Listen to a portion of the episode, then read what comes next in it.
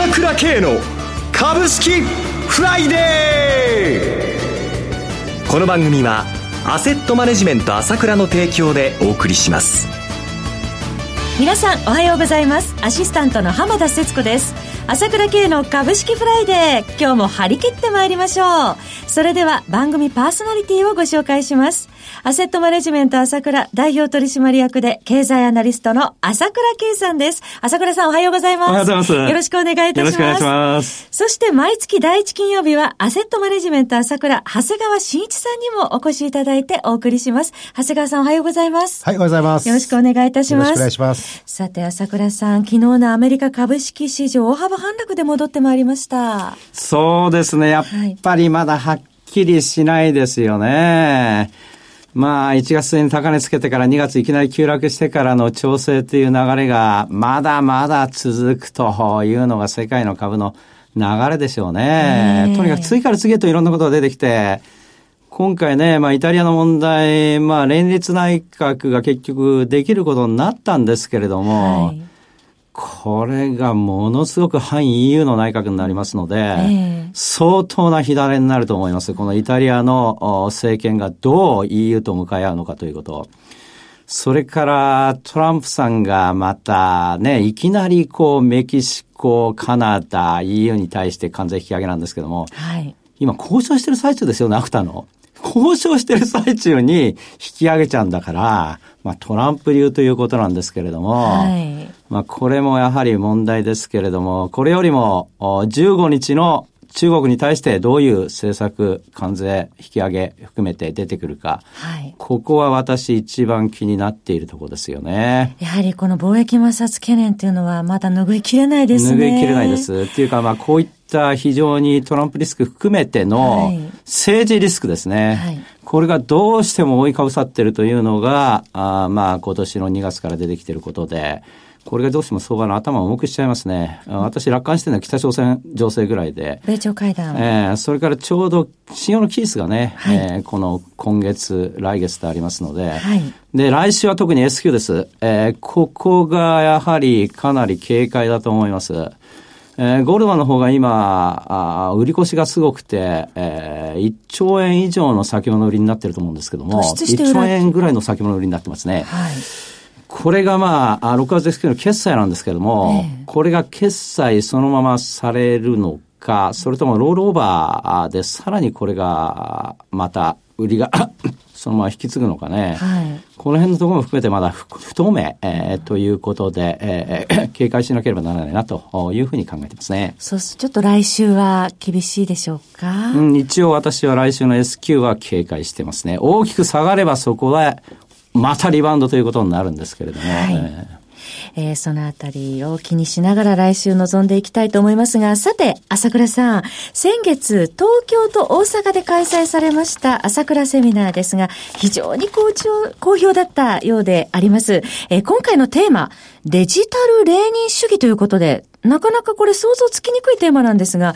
朝倉さんこれどのような内容だったんでしょうか？いや、このデジタルレーニン主義ね、ピン、えー、聞いてフィードくる人は少ないと思いますけれども、えー、これ今、これでね、はい、中国の経済で革命的な変化が起きてるんですよ。えー、まあ、今まで監視社会だとかね、はい、そういったこう影の部分っていうのがこのデータレーン主義っていうと、まあ知ってる人はね、その感じると思うんですけども、えー、本当に注目すべきは光の部分なんですよ、はい、ここがすごいことになってるんですね。これは経済の劇的な変化になりますので、はい、世界が変わってるという意味ではぜひ聞いてもらいたいですね。非常に興味深い内容です。今回はその5月19日の東京セミナーの音声を販売される予定ということですね。そうですよね。今言ったような大きな変化。はい、これをね、セミナーに参加できなかった人もね、ぜひ世の中の動きということで知ってもらいたいので、販売することにしました。はい、で、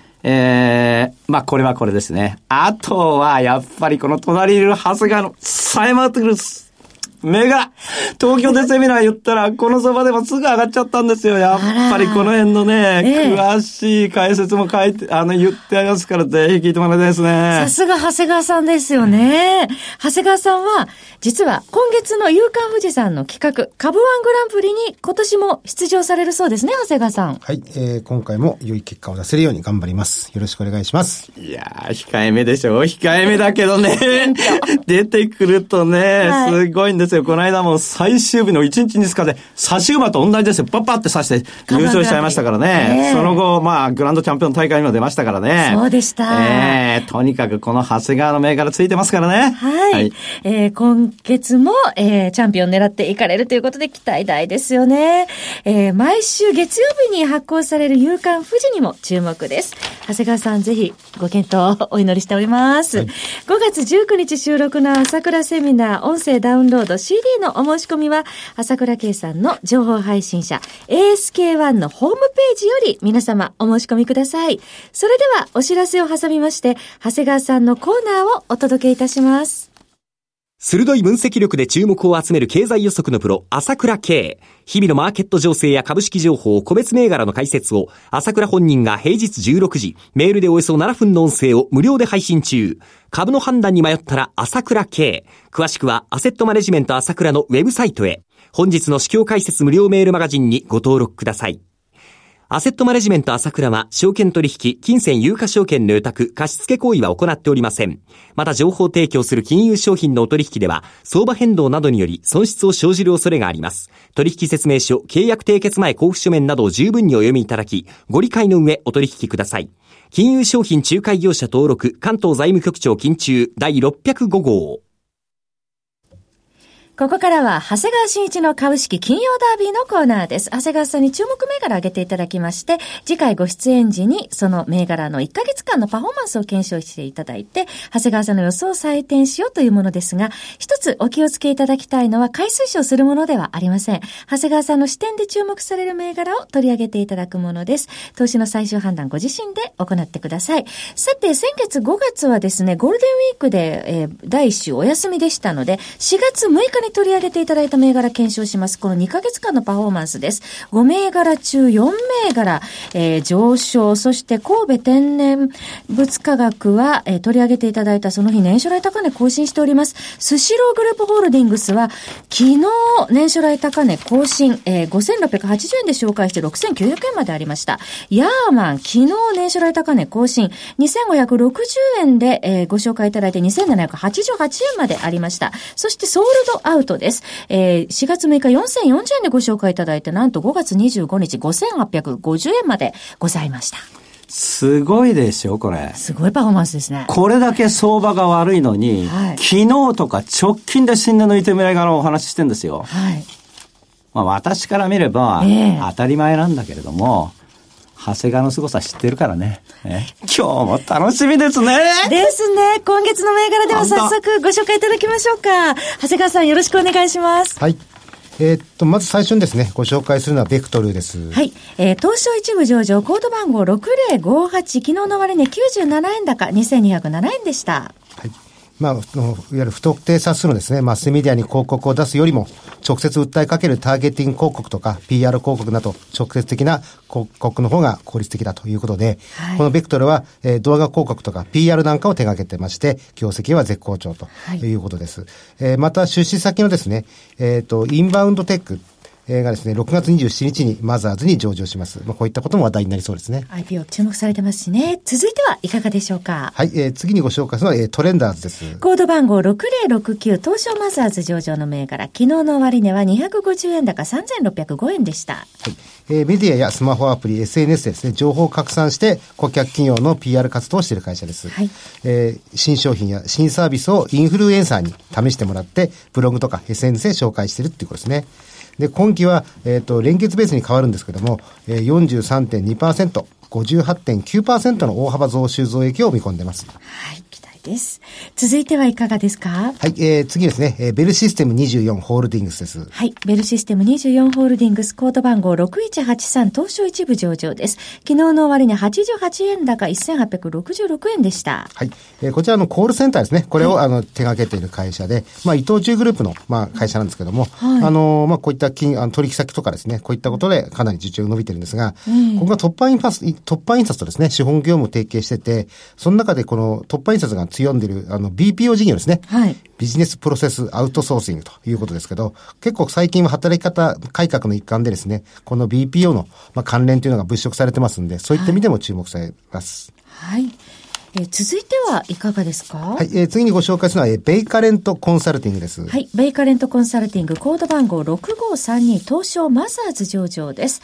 えー、昨日は145円高4205円で取引を終えています。はい、えー、IT や AI など、えー、専門性が強みを持っているコンサルタント会社ですね。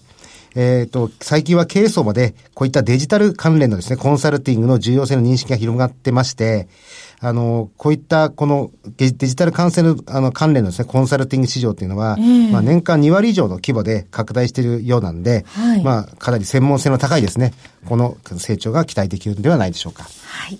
続いての銘柄はいかがでしょうか？はい、えー、次はですね、えー、インフォマートです。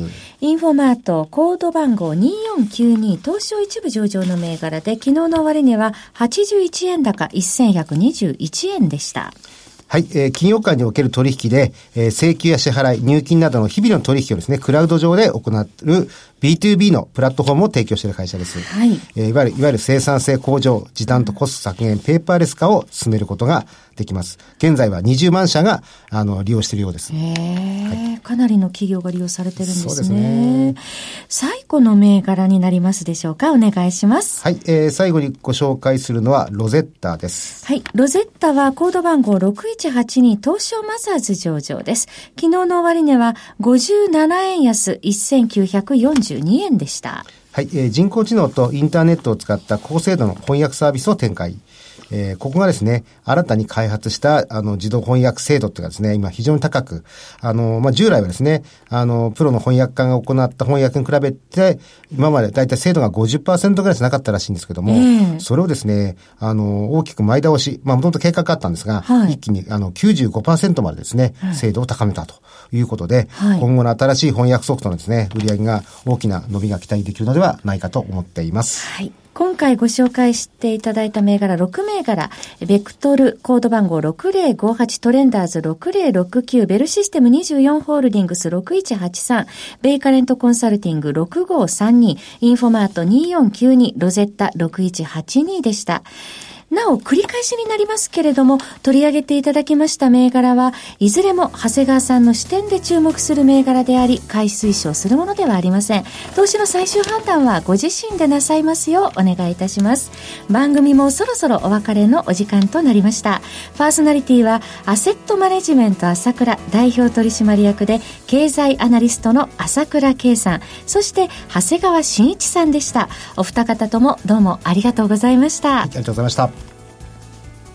私、朝倉慶が代表を務めます、アセットマネジメント朝倉では、SBI 証券、楽天証券、証券ジャパン、ウェルス並みの口座会社専門も行っています。私どもホームページから証券会社の口座を作っていただきますと、週2回無料で銘柄情報をお届けするサービスがありますので、ぜひご利用ください。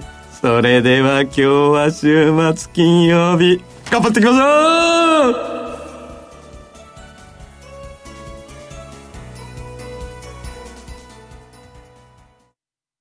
この番組はアセットマネジメント朝倉の提供でお送りしました。最終的な投資判断は皆様ご自身でなさってください。